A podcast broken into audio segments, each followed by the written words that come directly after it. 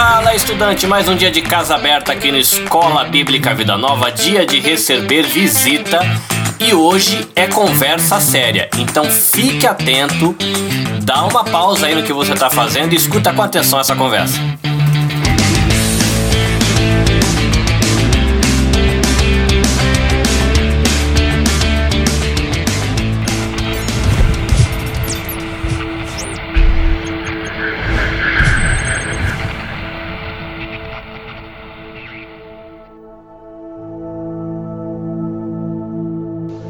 Primeiramente, Karina, seja bem-vinda à Escola Bíblica Vida Nova. É uma alegria receber você aqui, a gente poder conversar um pouco.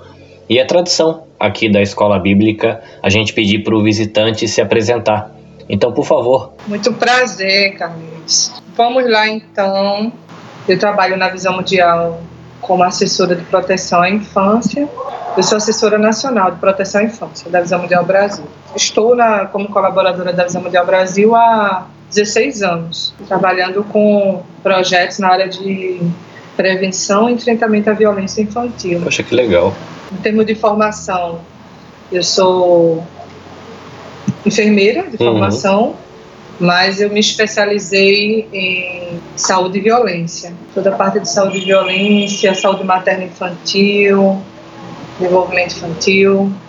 Tem sido uma experiência nos últimos 16 anos.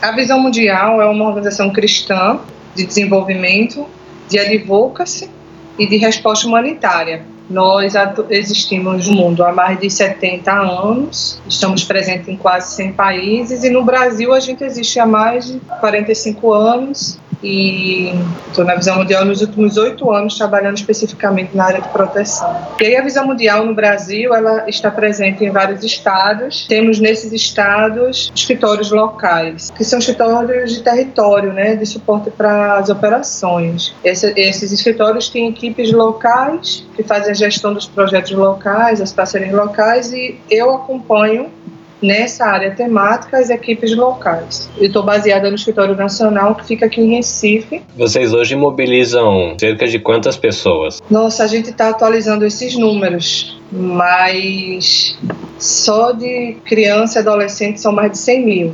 Poxa, que legal. O relatório do ano passado, o que eu vou te passar nem é o mais atualizado, mas é, ele fala muito do, do apoio direto mas hoje, hoje a gente tem mais de 100 mil crianças diretamente atendidas. Eu estou aqui dando uma olhadinha no site de vocês. Uhum. Aí tem aqui, né, educação, proteção, advocacy e emergência. É. Nessas quatro áreas de, de atuação, o que, que vocês têm de atividade, por exemplo, na área de educação, depois na área de proteção? Então, como eu te falei, é, esse relatório está um pouco desatualizado. É, a gente está totalmente focado na área de proteção no último ano e a gente vai seguir assim nos próximos anos no Brasil. A Visão Mundial tem duas grandes frentes de trabalho.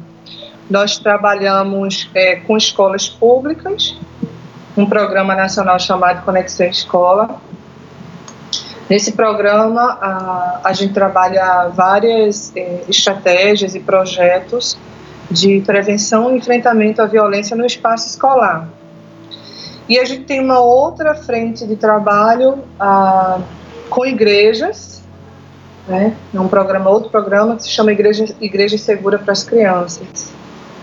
É um programa onde a gente é, apoia as igrejas para que elas é, desenvolvam iniciativas de proteção à infância é, nos seus contextos, em suas comunidades. Esses são os dois grandes programas nacionais uh, uhum. que ocorrem em campo. Em advocacy, a gente tem participa de vários movimentos, coalizões e várias redes, inclusive a rede que você mencionou, a rede é, nacional, né, que é o Comitê Nacional de Abuso e Enfrentamento à Exploração Sexual, e com, participamos de várias redes, trabalhamos em rede em coalizão para fazer influência é, para gestores públicos e também para a sociedade a respeito das pautas da infância. Né? Então, temos um escritório em Brasília, um pequeno escritório em Brasília, onde nós temos representatividade mundial, que fica ali perto do Congresso, né? também atuando e tentando influenciar uma agenda pública na área de proteção à infância. Ah, legal. Vocês não trabalham em rede, então, apenas com igreja. Sim, sociedade civil como um todo. Ah, que legal. Ficar mais abrangente. É, ficar mais abrangente. A visão mundial é, tem presença hoje no comitê, na Comissão Nacional dos Objetivos de Desenvolvimento Sustentável, onde a gente está dentro de um espaço que envolve todos os setores né, da sociedade, trazendo a pauta da, da violência, que é o objetivo, a meta 16 dos objetivos, que discute a questão é, de, dos compromissos do governo é, com as políticas de superação é, de violência contra a criança e adolescente. Então, nós estamos nesses espaços e em outros uh, articulando né, melhoria de serviços, de programas, de leis em, em torno desse tema. Temos também uma, uma rede nacional que a gente mobiliza, que é uma rede chamada MJPOP, que é o Monitoramento Jovem de Políticas Públicas. É uma rede organizada por, por jovens é, de periferia, né, é, onde a gente trabalha a formação cidadã e eles estão organizados, incidindo também na melhoria de políticas, especialmente na pauta de extermínio da juventude negra. Você sabe que entre as populações que mais morrem no Brasil, assassinadas, uhum. são jovens negros de periferia. Então, essa é a pauta da juventude que a gente também apoia. Então, é um pouco das nossas frentes de trabalho, né? com, com escolas, com igrejas, com redes nacionais, redes locais e comunitárias e com redes juvenis e a partir de ciência pública. Poxa, que legal. E é, você falou da sua formação, né? Que é, por causa da sua formação e da sua especialização, você começou as atividades nessa área. Como foi o seu contato com, com a visão mundial? É interessante porque eu, quando era estudante na área de saúde, eu já queria trabalhar na visão mundial, porque eu sabia que era uma organização cristã e eu queria muito uma, um emprego, um trabalho que eu pudesse coadunar a minha missão é, com o meu trabalho técnico, né? E naquela ocasião não, não ocorreu o estágio como eu esperava, mas alguns anos depois eu soube de uma vaga na visão mundial para trabalhar como coordenação de um projeto na área de AIDS. Porque quando eu era estudante na, é, de enfermagem, eu trabalhei muito com o tema de saúde materna infantil e HIV/AIDS, eram minhas áreas de interesse. E aí surgiu um projeto uh, do Nordeste, uhum. que Visão Mundial ia para trabalhar com as comunidades. Eu me candidatei, eu era recém-formada, eu tinha somente 23 anos, e, e eu consegui entrar, né? É, agradeço muito a Deus pela oportunidade né, de ter entrado na Visão Mundial naquela ocasião. A partir daí eu passei a trabalhar com projetos na, na área de saúde materna também, saúde infantil, onde eu fiquei durante sete anos trabalhando com eles. E aí na outra metade né, da, minha vida como colaboradora na instituição, que como eu lhe falei, de uns sete anos para cá, eu passei a trabalhar com o tema de proteção à infância. Essa, essa ponte ela aconteceu porque é, o tema da violência ele está intrinsecamente ligado a, a, outras temáticas, como é o tema, por exemplo, da gravidez na adolescência, né, que foi um tema que eu trabalhei fortemente na área de saúde aqui na Visão Mundial. Uhum. Então, a gente foi é, migrando e avançando para outras problemáticas que iam, iam surgindo nas comunidades, né, como demanda. E a gente começou a, a trabalhar, desenvolver, aperfeiçoar ferramentas, aperfeiçoar, aperfeiçoar é, é, recursos de estudos é, sobre isso. E aí a gente já está há um tempo desenvolvendo programas nessa área. Poxa, que interessante. Você falou de, da questão da, da gravidez, a sexualidade que tem essa conexão aí com, com a violência e a gente não tem aqui no Japão, mas eu percebi que agora no mês de maio é, teve uma mobilização perto do dia 18 em, em várias ONGs, é, é, páginas de igrejas uhum. a respeito de algo chamado Faça Bonito. Uhum. Para gente que está aqui no Japão há muito tempo, eu estou aqui há 15 anos, uhum. tem pessoas que estão há 20, 25, é, são termos que não fazem muito sentido para a gente. O que, que é o Faça Bonito, o 18 de maio? O Faça Bonito é, foi um dia instituído, uma lei, uhum. como o Dia Nacional do Combate ao Abuso e Exploração Sexual de Crianças e Adolescentes. Essa data remete ao dia de 18 de maio de 1973, quando uma menina chamada Araceli Crespo, que tinha oito anos, ela foi raptada, ela foi estuprada, ela foi morta em Vitória do Espírito Santo. É, e a história de Araceli é, é uma história simbólica né, de uma criança que quando saiu, saiu de uma escola é, em direção à sua casa, ela desapareceu e foi encontrada nessas condições. A morte de Araceli nunca foi justiçada, né, está impune até hoje.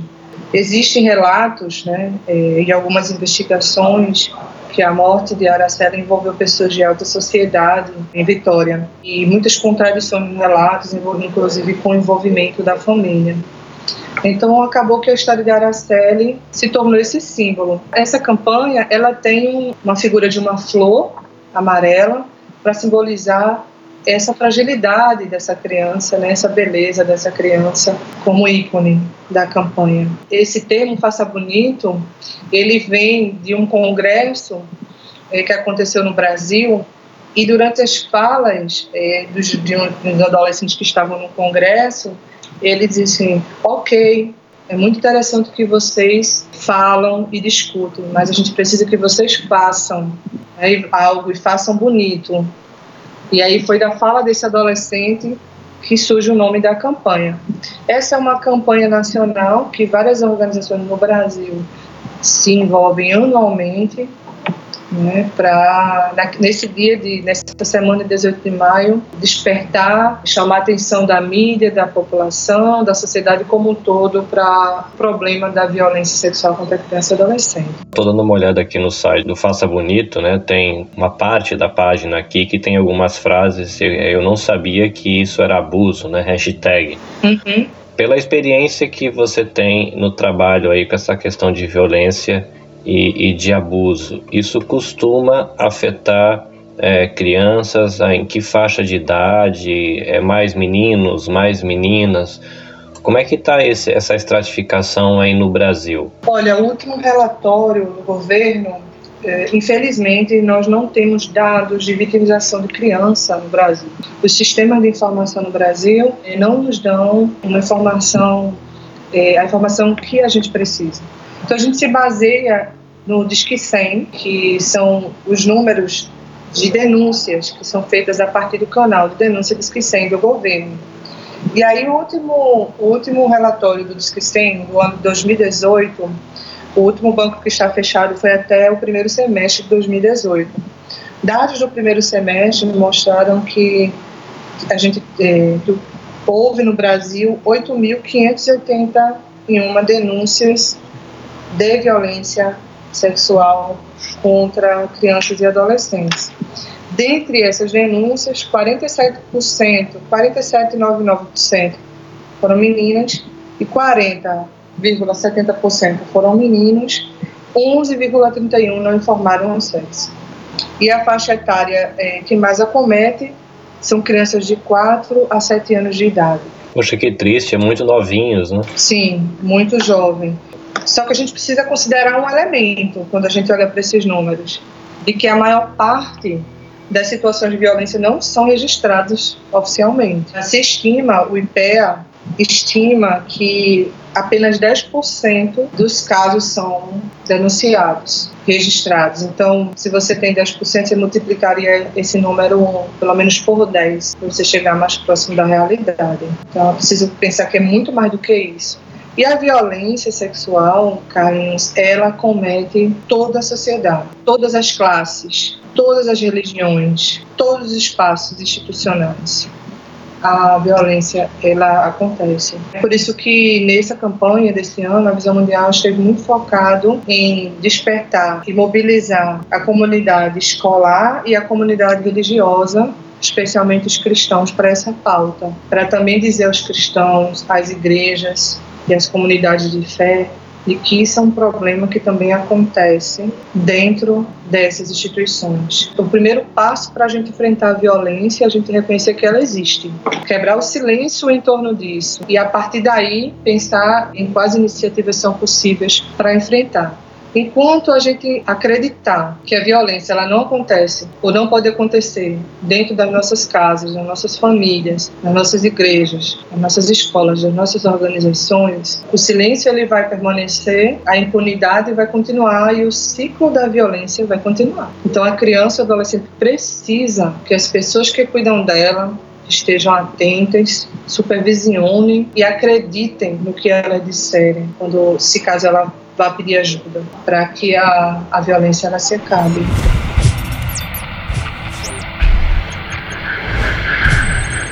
Identificação de sinais de abuso e de exploração sexual de crianças e adolescentes. Eu fiquei me perguntando que, por exemplo, se tiver hoje é dentro do meu círculo social uma criança que está sofrendo abuso ou exploração sexual, uhum. é, eu não faço ideia de que sinais seriam esses. Uhum e de como eu conseguiria é, perceber que essa criança está passando por essa situação de abuso. Para a gente que trabalha com criança, mesmo no contexto da igreja, tem alguma coisa que poderia, assim, a gente como voluntário que está ali mentoreando essa criançada, que a gente pode ficar é, atento para conseguir perceber quais são os sinais que as crianças passam numa situação dessa? Esse é exatamente o trabalho que nós fazemos com professores, com as lideranças das igrejas, né, ajudá-los a e capacitá-los para que eles possam ser, ter habilidade de identificar esses sinais. Olha só, não, não existe um sinal, existe um conjunto de sinais que a gente chama de indicadores de violência, que o profissional ou a liderança, a igreja que trabalha com a criança precisa ser capaz é, de perceber. De modo geral, a criança ela muda o seu comportamento. Né? Então, se você trabalha com uma criança que ela conversa, que ela é extrovertida, que ela gosta de desenhar, que ela gosta de brincar, de repente você percebe que essa criança começa a ficar retraída, tímida, é? triste, chorosa, começa a mudar, não quer mais se alimentar direito, não dorme bem, né? Ou a criança pode também voltar a práticas é, de quando ela era mais nova, tipo voltar a chupar dedo, voltar a fazer xixi nas roupas, né? Então são existem indicadores, sinais que a gente chama que são sinais mais é, gerais que, que, que remetem a essa mudança de comportamento da criança. Né? Agora existem alguns indicadores que eles são mais é, fortes né, para a sugestão da, do abuso, como é o caso da criança que apresenta mancha na calcinha, é, de uma adolescente muito cedo com infecção de transmissão sexual, tá? Uma criança de infecção, transmissão sexual, é uma criança que veste é, roupa íntima, várias roupas íntimas, duas, três cuequinhas, duas, três calcinhas, roupas sobrepostas, né?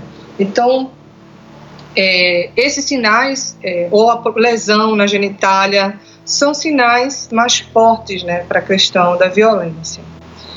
Ah, um, um caso suspeito, um profissional, ele precisa olhar é, a soma de tudo isso, porque não é o fato de uma criança ter um desses indicadores, né, principalmente os comportamentais, que ela sofre violência, tá? Mas é, pode não ser violência sexual, mas ela está sofrendo com outras coisas, uhum. tá? Então, a, quem acompanha a criança sabe como ela é. Se ela muda é, o seu comportamento é preciso investigar o que está acontecendo. É preciso ter uma relação de confiança com essas crianças também, para que elas sejam capazes de superar as ameaças que elas sofrem pelos agressores, né? o medo, a vergonha e o constrangimento. Então, é muito difícil para a criança também transpor esse silêncio. Ela precisa se sentir muito confortável e sentir muita segurança com o adulto, que a gente chama o adulto de referência. Então, a igreja, ela precisa ser esse adulto de referência para a criança. Ela, a igreja precisa ser o lugar é, que a criança sabe que ela pode pedir ajuda se ela estiver passando por algum perigo, por algum risco. Né? Então, é, mais do que você ter profissionais ultra capacitados para identificar um sinal de violência, são profissionais ou uma equipe sensível para observar a criança, para ouvir a criança e para acompanhar. E principalmente, se ela revelar alguma coisa, para seguir em frente na ajuda dessa criança e não julgá-la.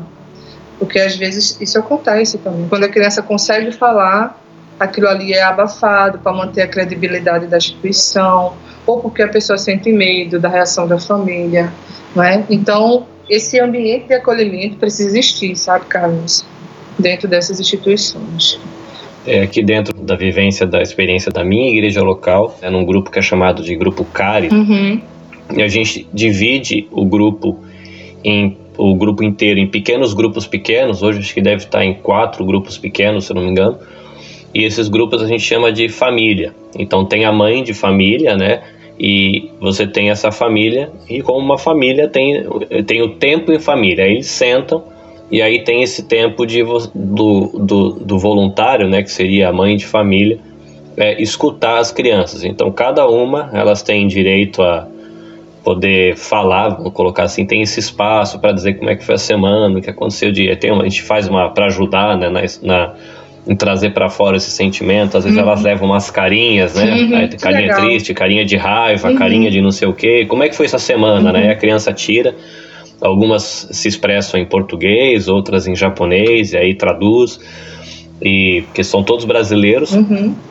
Uhum. Mas um, muitos nasceram e cresceram aqui, então tem dificuldade de expressar sentimentos em português. Né? Falam, pede comida, pede bolacha, mas na hora de expressar sentimento vai para o japonês, que eu acho que é o uhum. idioma que está instalado. mas como é importante esse tipo de ambiente, né? Onde as crianças Sim. possam sentar e eles usam até né, na, na igreja esse tempo em família para tentar de alguma forma mostrar o que é uma família modelo, né? A gente ora, né, Pai Nosso que está no céu, mas para algumas crianças pai é o cara que abandonou, Exato. pai é o cara que não ajudou na escola. Então uma maneira de chegar e falar, olha, família é isso, é a gente tem tempo para conversar, é um lugar onde a pessoa gosta de você, se você for magrelinha, se você for moreno, se você for branquinho, e aqui não são muitos os casos, mas o povo japonês é um povo muito igual, né? Uhum. Todos têm cabelos lisinhos, uhum. na mesma altura, com os olhinhos, cor de pele igual. E às vezes você tem um brasileiro mais moreno, a gente já teve caso de, de bullying, né? Por as crianças falar, ah, você é cor de cocô, algumas coisas assim. Olha, deixa eu te falar, é interessante você ter colocado isso, porque a violência, isso é o que a gente chama de violência simbólica, né? Ou estrutural a violência assim, estrutural é aquela violência que parte das instituições públicas. Então, o negro que é, já é abordado de maneira violenta pelo policial, porque é, ele, ele já tem um estereótipo de, de marginal, tá? É, um negro não é abordado da mesma forma que um branco no Brasil, não é. Isso é o que a gente chama de violência estrutural. E a violência simbólica também, que é aquela violência que ela é legitimada pela sociedade. Então, por exemplo, é legítimo, é legitimado pela sociedade que, as, que os professores sejam autoritários com as crianças, porque o professor que tem um conhecimento, então ele pode, deve ser autoritário, deve botar na lógica da sociedade a criança no lugar, né? Então, ah, todo mundo é a favor disso, até que seja seu filho, né? Porque ninguém quer que seu filho chegue da escola sabendo que seu filho levou um grito do professor. Né? Uhum. E foi humilhado pelo professor, publicamente. Então, isso é o que a gente chama de violência simbólica. E no caso da violência sexual, para trazer para o que a gente está conversando, isso também existe. Né? A, criança, a violência sexual acontece sempre numa, numa relação de poder. Né? Sempre existe o que tem a, a credibilidade e o que não tem a credibilidade, a palavra, não é? Então, quem que vai acreditar que um pastor está abusando de uma criança? Se o pastor é um enviado de Deus, entendeu? É o, é o homem, é, o, é, o, é a figura de poder dentro de uma instituição como a igreja. Quem é que vai acreditar que uma criança está sendo agredida por ela? Né? A violência sexual acontece sempre numa relação de confiança e de poder. São pessoas que têm acesso a, a essa criança, que têm a confiança da família, no trabalho com essa criança, e que têm poder sobre essa criança. Por isso que é tão difícil a gente superar um problema como esse, porque custa as pessoas acreditarem. Nesse sentido, Carlinhos, é importante que você, a igreja, estou falando a igreja, mas é qualquer instituição, tá? Fale abertamente sobre esse problema. Tá? Então, por exemplo, eu sei que tem os grupos familiares, que tem as mulheres que cuidam, que escutam, mas isso tem que ser algo institucional, sabe? Tem que ser algo da instituição. Que qualquer pessoa que chegue na, na igreja, na comunidade, que se ela chegar mal intencionada, porque assim, pessoas que agridem sexualmente de criança, que têm prazer sexual criança, vão para os lugares onde as crianças estão. E vão para lugares onde as crianças não têm supervisão onde ou onde as lideranças desse lugar não estão atentas para isso. Então, muitas das violências acontecem, por exemplo, em acampamentos de igreja, né, em congressos de jovens, que são lugares onde, na maior parte das vezes, eles estão acompanhados da família. Tá? Então, ocorre nesses espaços. Então, é importante que uma pessoa que chegue na comunidade e, e é, ele observe que o pastor, que as lideranças dizem: olha, aqui a gente protege as crianças. Aqui a gente acolhe todo mundo, mas as crianças para a gente é prioridade. Todo mundo aqui é, é vigilante do bem-estar das crianças. A gente não permite que nenhum mal aconteça. As famílias confiam. As crianças muitas vezes vêm acompanhadas da família. Não sei como é a cultura do Japão, mas no Brasil é muito comum as crianças irem só para a igreja, porque confiam na igreja. Nós somos responsáveis por elas. Temos que todos, todos é, trabalhar nesse estado de vigilância. Por isso que nesse programa Igreja Segura para as Crianças, a gente é, apoia as igrejas a construir suas políticas de proteção, que são essas normas dentro da igreja de proteção para a criança. Então, por exemplo, ninguém pode dar carona sozinho a uma criança, um adulto uma criança. Ninguém da igreja faz isso. Sempre pelo menos dois adultos, de preferência com responsáveis. A sala de aconselhamento tem um vidro na porta para que todo mundo possa ver o que acontece dentro, uhum. né? Enfim, acampamento tem tais e tais e tais cuidados. Então a política ela traz essas normas de prevenção para dentro da instituição e a gente tem visto o quanto isso é importante. A gente tem feito esse trabalho. A gente eh, vai chegar até setembro desse ano com 100 igrejas com política de proteção. Né? Estamos capacitando as igrejas para fazer isso. E essa política, ela passa a ser algo é, vivenciado pela igreja, não é um documento, é algo construído junto com a igreja, vivenciado, existe um plano de implementação dessa política, que são as ações que você trabalha periodicamente na igreja e nos grupos, tá? Então, por exemplo, eu tipo, coloquei um link aqui, é, que é um site, um além de da Mundial, que você pode baixar materiais. E você vai ver que lá tem artigo para pastores, lá tem proposta de liturgias, para você colocar o tema dentro de uma liturgia de culto. Lá tem vídeos para criança, para você usar na escola bíblica, para você usar no congresso. Então, assim, tem que ser algo institucional e trabalhado intencionalmente dentro da igreja. Tá? Então, é, isso é importante. Por mais que é, a gente acredite na boa vontade das pessoas, é, a gente não pode confiar 100% na boa vontade das pessoas, porque é aquela frase que a gente tem aqui. Estou escrevendo, inclusive, um artigo com esse título: De onde menos se espera é que acontece. Tá? Então, mais do que esperar acontecer, é prevenir para que aconteça. Às vezes, você acha que. Olha, eu vou te falar, é quase impossível, pelos números, você ter uma igreja, uma criança que nunca sofreu ou que não está sofrendo violência. E o que a gente vê é, à medida que a gente começa a trabalhar o tema, começam a surgir os casos. Né? E aí eu digo sempre isso aos pastores: ok, gente, desculpa, mas eu não tenho uma boa notícia para dar, porque na medida que vocês começarem a trabalhar isso, vocês vão identificar sim situações. Eu tenho experiência própria Eu fiz missões numa igreja, numa área rural, aqui em Paudalho, perto de Recife, uma hora e meia de Recife, e é isso. A gente começa a trabalhar e as crianças chega para você e vai dizer: eu passei por isso, eu passo por isso, eu preciso que você me ajude. É? Então é uma pauta, Carlos, que as igrejas não têm interesse muito de tocar. Por quê? Porque você falar de um, de um problema difícil de lidar. Né? A gente teve no passado, eu recebi a ligação de um pastor aqui em São Paulo, uma, uma igreja conhecidíssima no município, o município de área metropolitana de São Paulo.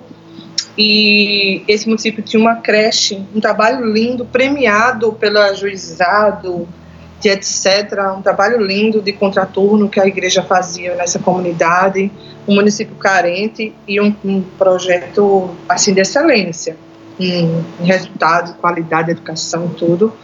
E ano passado é, estourou a denúncia que o coordenador é, do projeto, que era um braço direito do pastor, né, foi denunciado. E nessa denúncia surgiram outros nove crianças denunciadas, inclusive o filho do pastor. Então, dois filhos do pastor. Então, assim, o pastor que trabalhou, ele recebeu a ligação desse pastor desesperado, o que fazer, liga para mim e aí a gente começa a tratar é, dessa questão.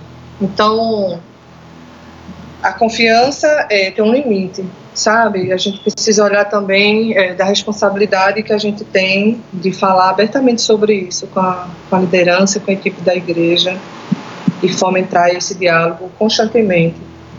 Porque desde que o mundo é o mundo, né? Isso acontece e continuará acontecendo por um bom tempo, não é? Até que a gente tenha estratégias eficazes de enfrentamento a esse problema. Por exemplo, no Brasil, né, uma, uma igreja que quer começar a amadurecer nesse tema de proteção à infância, da questão do abuso sexual. É, como é que essa igreja no Brasil ela encontra é, informação, treinamento, recurso? Como é, que é, como que é o caminho no Brasil para uma igreja que quer conhecer mais e amadurecer nessa área? Olha, nós estamos um projeto piloto é, que começou ano passado. Uhum. E esse projeto piloto a gente tem instaurado parcerias com várias redes cristãs em vários estados do Brasil. Renas, por exemplo, a própria Rede Mãos Dadas são parceiros nossos. Você vai encontrar um banner da Igreja para as Crianças lá no, no site da, do, da Renas. É, e aí, a partir dessas redes, a gente tem capacitados, envolvido em igrejas, é, capacitado e dado é, mentoria também para que elas formulem suas políticas. Então, estamos com essa experiência em sete estados hoje, no Brasil. E ano que vem, a gente, tá, a gente vai, a partir dessa experiência desse ano, estruturar um programa nacional né, de formação de igrejas, onde a gente vai estruturar isso de uma maneira é, com fluxo mais definido, mais alinhado Tá? Por enquanto a gente está aprendendo e as igrejas que querem se envolver procuram procura a, a rede Renas no, no, nesses estados e se envolve no projeto.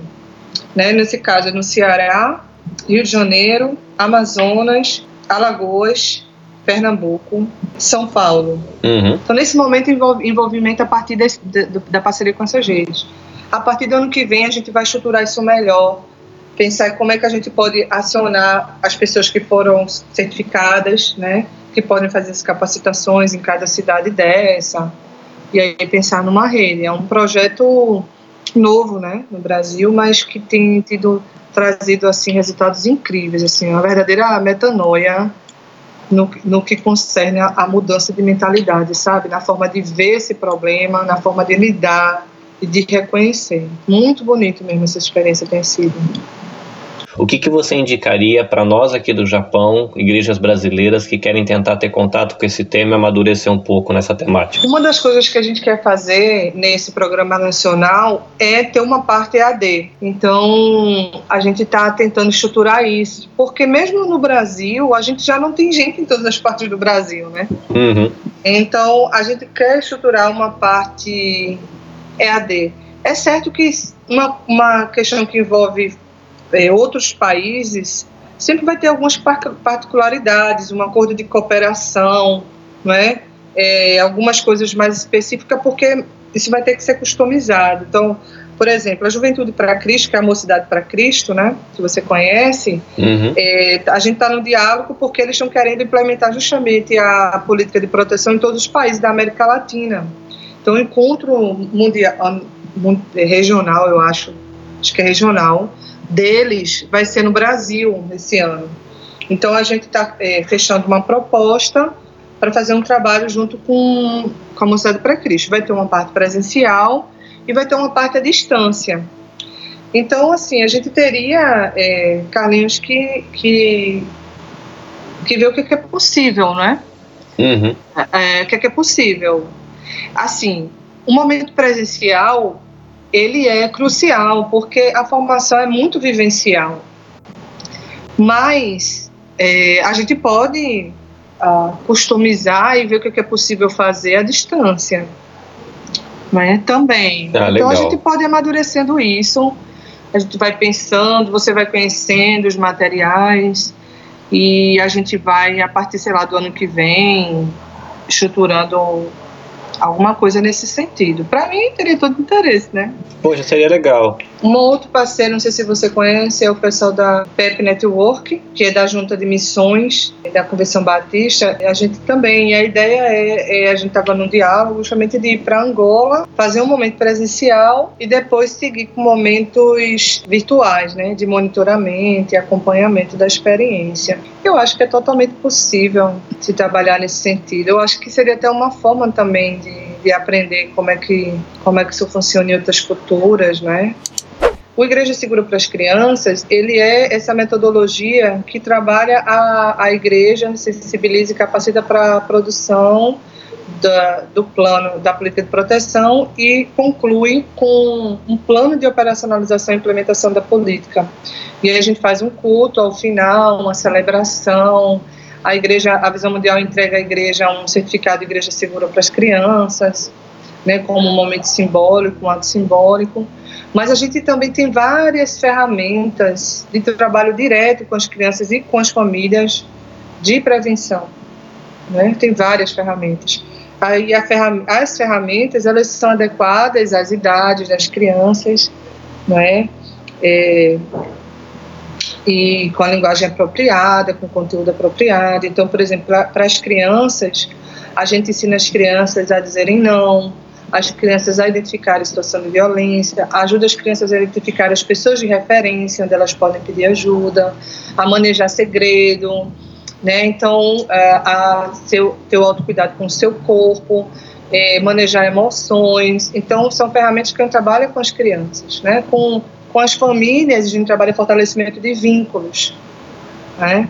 É, para promoção de bons tratos, e para prevenção de violência. Então tem muitas ferramentas, muitas, da Visão Mundial e de muitas outras organizações é, que você pode trabalhar. Então, por exemplo, se a gente fosse no momento presencial desse, poderia trabalhar dois recursos, né, ao invés de um só, e já aproveitar o momento presencial. Enfim, são inúmeras possibilidades. Poxa, que legal. Fico feliz que esse bate-papo é, traz uma sementinha para um aprendizado uhum. nosso aqui no Japão. Também isso é muito legal. Eu fico feliz. Okay. É, obrigado, Karina, pelo seu tempo. Você, né, até confessando para todo mundo aqui, né, eu te deixei esperando essa semana, né, por um desencontro de, de agenda. Calculei errado, achando que segunda era terça e que, enfim. é, mas eu fico feliz. Obrigado pela, pela sua compreensão com o meu erro também. Depois ter, ter aceitado bater papo comigo no final da tarde aí do seu expediente. Para mim, eu aprendi, vou ter muita coisa para pensar agora quando eu for para o trabalho. e tem muita coisa para ler. Sim, olha esses vídeos, olha esses materiais que você vai ficar muito empolgado e que Deus abençoe, continue abençoando seu projeto, seu trabalho, eh, sua família, né? Aí no Japão. O importante é que em todas as partes estejamos no mesmo propósito. Amém. Bom, para a gente encerrar, é hora do jabazinho. Se alguém quiser entrar em contato com a Visão Mundial, com o que ela faz, quer se tornar um voluntário ou um parceiro em oração, ou mesmo um parceiro, eu vi aqui que tem uma sessão onde a pessoa pode fazer doações financeiras. O que fazer, como fazer, onde encontrar vocês? Hora do jabá. Nosso site, né, que é visãomundial.org barra proteção à infância. Nesse site a pessoa pode é, ser um doador né, da Visão Mundial, pode também se envolver numa rede de oração, a pessoa que entrar e fizer o seu cadastro, ela vai receber motivos de oração e ela pode também baixar materiais né, para é, o trabalho com as crianças nas igrejas. Então, entra aí e participa com a gente, né, de alguma forma, mesmo estando aí do outro lado do planeta. Mais uma vez, Karina, obrigado. É, Deus abençoe. Espero que o caminho de volta para casa aí seja um caminho tranquilo. Uma boa semana para vocês aí no Brasil. Tamo junto, né? Muita coisa para aprender. Tamo junto. Muito obrigada, Carlinhos. Tchau, um abraço. Amém. Deus abençoe. Amém. Tchau, tchau.